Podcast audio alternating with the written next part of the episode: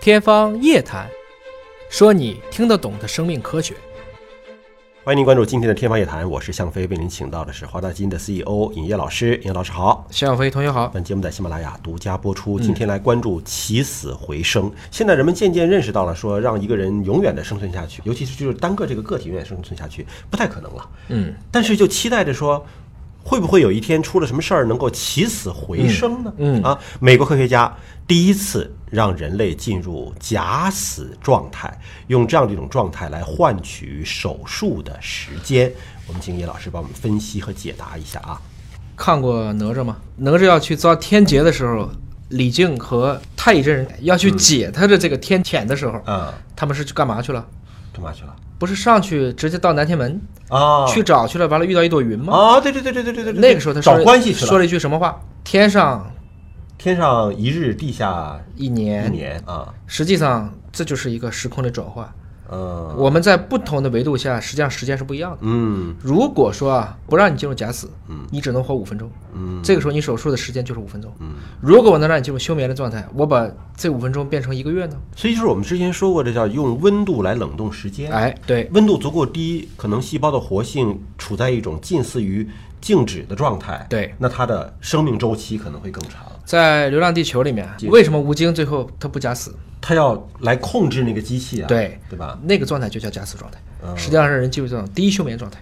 有很多的这个科幻小说当中，对都有在星际旅行的过程当中，对得在一个柜子里先冻着，对吧？这都属于假死状态。对于哺乳动物来讲，为什么要冬眠？为了保存能量啊，冬其天实没吃进入的呀。到假死状态，呃，接近假死状态，进入到低能耗、低功耗的状态，相当于手机只待机，嗯，没有信号了。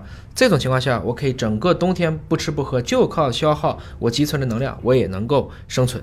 所以我们今天把这个一样的这种科技的模式用在了医学上。科幻小说当中出现的场景，可能在现实生活当中要出现了啊，不过还处在一个实验的过程当中。因为目前呢是通过动物的实验，他们曾经成功的在猪身上冷却了三个小时。嗯，这猪呢是有急性创伤的，对然后冷却了三个小时之后呢，进行缝合，缝合之后再让它复苏，这猪是活过来了。对，但在人身上能不能做成功呢？马里兰大学医学院的这位专家 Samuel 啊，他教授透露说，他的医疗团队已经至少让一名病人进入假死状态了，但他不愿意透露有多少人因此幸存下来了。 对，就是活过来了吗？没错你进入这个状态是行，你还能活过来吗？没错，是这样子。它具体的方法啊，是用这个生理盐水。我们说人是从大海来的，就我们细胞液，它的浓度就接近海里的无机盐的这个浓度，所以我们注定是从水生到陆生的这个过程。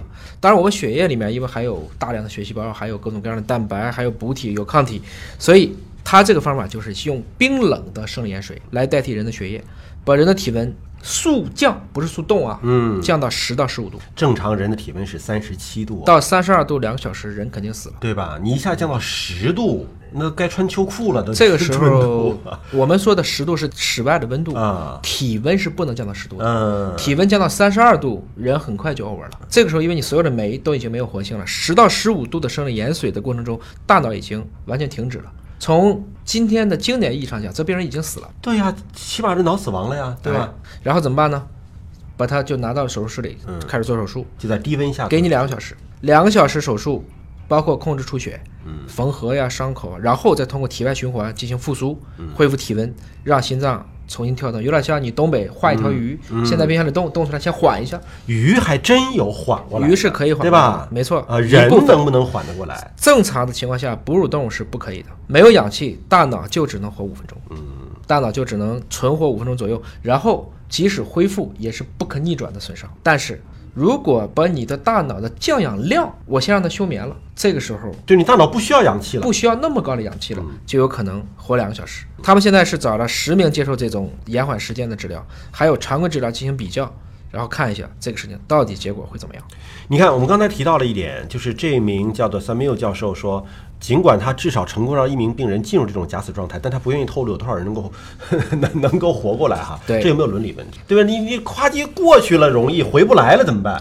其实呢，就是在于我说的伦理问题，在个体来讲，就是嗯它是一个风险和收益之间的平衡。对，如果就是他一个人，他本来也得了绝嗯症，我正常救他一定大失血而死，我还不如这么干。我们也知道，在过去一段时间，去年、前年都已经有美国包括中国的公司在人得了绝症没死之前，先把它动了，那是真的动了。嗯就是用现有的医疗手段，对于他来讲已经没有更好的帮助了。对，对吧？就死马当活马医了，对，来来做这样的事情对。你看，英国巴希尔登大学医学院的这个重症监护医学教授 Keys 啊，他是说，他说这些病人基本上已经死了，他们没有什么可以失去的了。我认为这是一个很好的主意，我真的希望它能够奏效。也就是说，如果一旦奏效，那就是真正意义上的起死回生，因为现有手段，他其实这个人就是等死了。对是吧，比如被车撞了，就是绝对没有时间让他去好好做手术了。嗯，这个时候我不如先让他动一下，希望能够争取到足够的时间，能救一部分的人。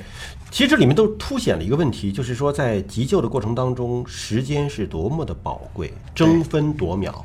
当我的速度不能够足够快的时候，我就让这个受救者自身的时间变慢，这样让我们的救治有充足的一个反应时间来帮助到他啊。这其实是另外一个思路来抢时间。他想说，我们并不是说真的要把人送到外星球上去，我们才要谈论这个事情。而现在呢，就是你在治疗一些不治之症的时候，用这种方式，可能就可以拯救就在我们面前的垂死的病人。